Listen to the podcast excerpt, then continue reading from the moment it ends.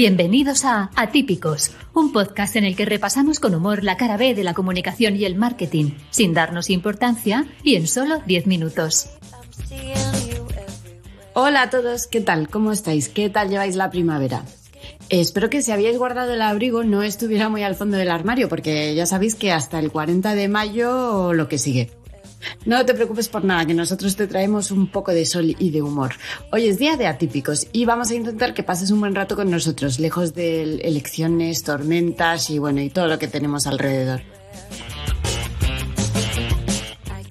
En los siguientes 10 minutos vamos a hablar, como no, del patinazo de comunicación de la Superliga que se ha colado en nuestro Mercurio retrógrado, de la campaña de Citroën en Atípica Envidia que nos ha sacado una sonrisa gracias al traductor y tendremos con nosotros a Cristina Ramos, coordinadora de CRM en HBO en También son personas.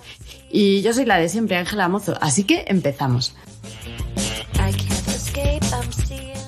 El patinazo de comunicación que vengo a contaros hoy no sé si es de Mercurio retrógrado o de todos los planetas juntos, porque vaya lío se ha armado con la Superliga de Fútbol.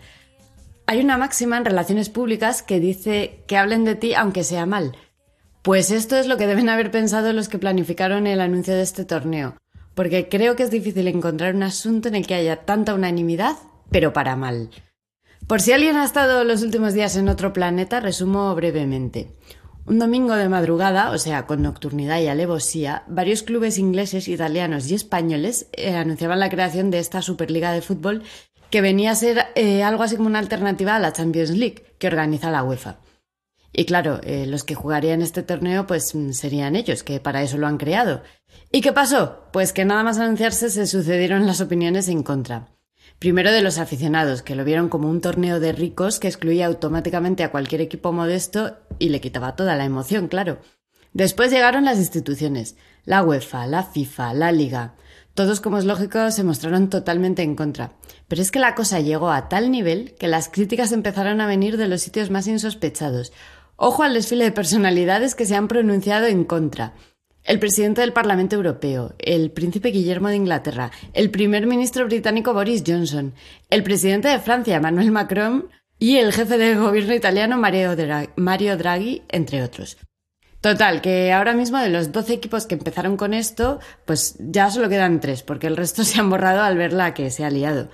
Y de nada ha servido la tournée que se ha hecho Florentino Pérez, que es el principal ideólogo de este proyecto, por los principales programas deportivos de España.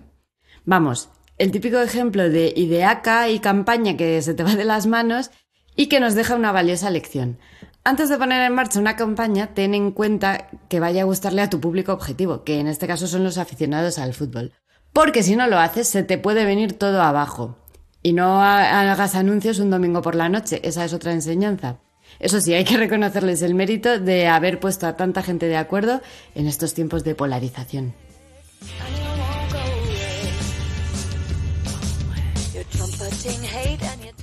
Hoy tenemos a nuestra compañera Paula que viene a contarnos una campaña que nos ha gustado muchísimo, aunque hayamos tenido que usar el traductor para entenderla del todo.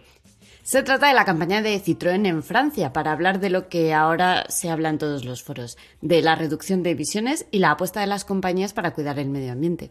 En este caso, la solución de Citroën, mm, la verdad es que nos ha encantado. Cuéntanos, Paula, ¿de qué va esta campaña que nos ha dado tanta envidia? Hola, Ángela. Pues mira, por suerte la sostenibilidad es un valor en alfa en muchas industrias, entre ellas eh, la del automóvil. Y hoy os traigo una campaña que ha sorprendido y ha gustado mucho en Francia.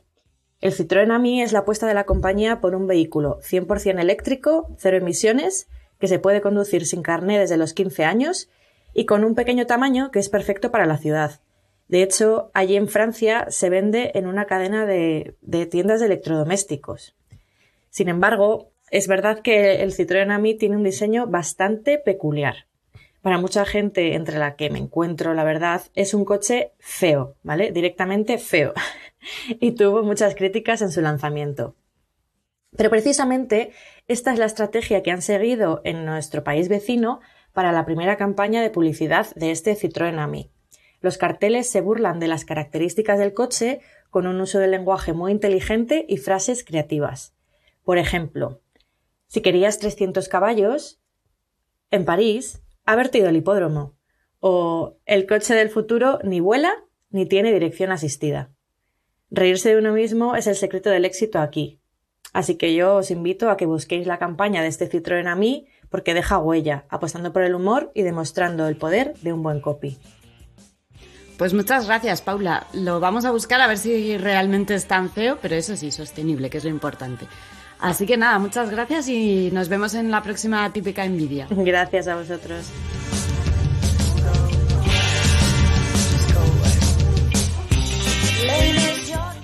Hoy tenemos con nosotros a Cristina Ramos, coordinadora de CRM en HBO. Cristina es una joven profesional con más de cinco años de experiencia en el mundo del marketing que ha tocado todos los palos. Ha pasado por agencia en territorio creativo. Estuvo desde el inicio en Cabify y actualmente está desarrollando su carrera en HBO.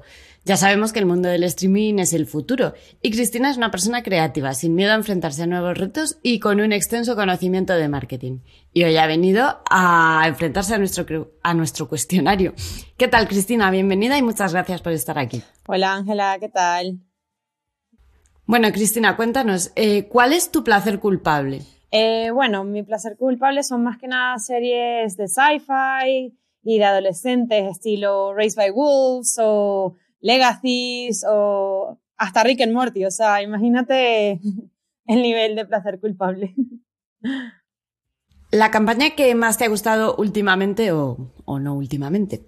Bueno, últimamente eh, hay muchas, pero una de las que más me ha gustado es la de Toyota, la de hace un par de años, la de Conduce como piensas.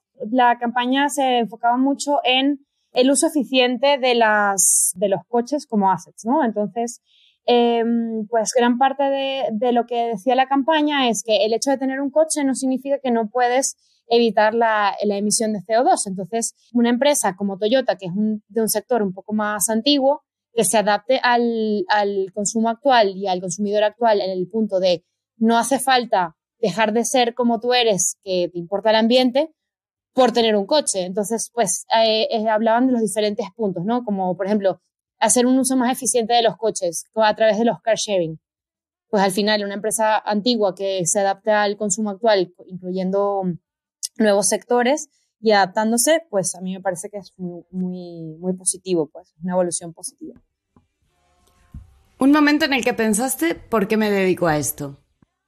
Bueno, yo eh, siempre creo que en el punto positivo, entonces yo creo que ha habido muchos momentos, pero el principal era cuando me dedicaba a los eventos, a crear eventos y a crear stands en, en eventos, porque mm, esa coordinación, esa negociación, ese movimiento de de ese momento creativo de tengo un espacio vacío y tengo que ver qué pongo aquí y por qué. A mí ese, ese momento, esa coordinación y ese, ese estrés justo antes del evento me gustaba mucho. Ahora mismo pues hago otras cosas que, que también conllevan coordinación y negociación que también me gustan mucho. Entonces, ese momento de estrés me encanta. ¿Cómo fue tu primera entrevista de trabajo? Pues sinceramente fue muy caótica porque eh, gran parte, o sea, en ese momento mi primer trabajo fue desarrollar, bueno, gestión de comunidad en redes sociales para, en tres idiomas diferentes. Y cuando estaba en la entrevista me puse muy nerviosa, empecé a mezclar idiomas, me preguntaban cosas en inglés y respondía en alemán, o sea, me puse muy nerviosa. Entonces fue bastante caótica, pero bueno, me dieron el trabajo, o sea, que tan mal no lo hice. Una idea tuya que creías que era brillante, pero solo lo pensaste tú. Bueno, millones, yo creo. Eh, pero bueno, em, que gestioné así que, que, fue importante en mi, en mi evolución en el mundo del marketing fue un evento de B2B que estaba muy enfocado al cliente eh, corporativo. Entonces, yo creía que ese evento iba a tener mucho éxito porque había muchas corporaciones allí, pero no funcionó como esperado. El performance de la, del evento no fue muy bueno. Pero bueno, yo siempre creo que si no lo pruebas, ¿cómo sabes que va a funcionar o no? Totalmente. ¿Qué te gustaría ver en nuestra profesión?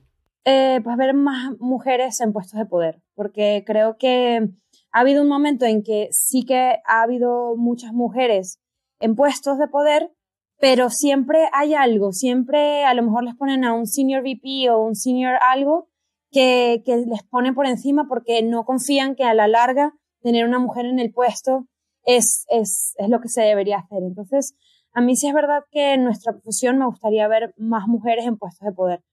Sí es verdad que se ve mucho a mujeres gestionando y coordinando en los puestos más abajo, pero, en los puestos de poder suelen haber hombres por, por varios temas. Yo creo que mm, eso está mal y que, y que me gustaría ver que eso baje un poquito. Pues muy bien, Cristina, con esa reflexión nos quedamos y nos queda claro que además de profesional, eres una persona eh, muy maja y encantadora y así que muchas gracias por estar hoy con nosotros en Atípicos. No, gracias a vosotros por invitarme. Pues nada, esto ha sido todo por hoy. Qué cortito se hace un Atípicos, ¿verdad? Espero que al menos eh, hayas pasado un buen rato con nosotros y te hayas distraído un poco de tus quehaceres, que eso es lo que intentamos aquí. Así que nada, nos vemos en el próximo Atípicos. Cuidaos mucho. A que se te ha hecho corto. Os recordamos que aún no tenemos patrocinador, por si hay alguna marca interesada. En redes somos archetype-es y este es nuestro podcast, Atípicos Síguenos y déjanos tus comentarios con el hashtag atípicos. Música de Madame Snowflake bajo licencia Creative Commons by 3.0.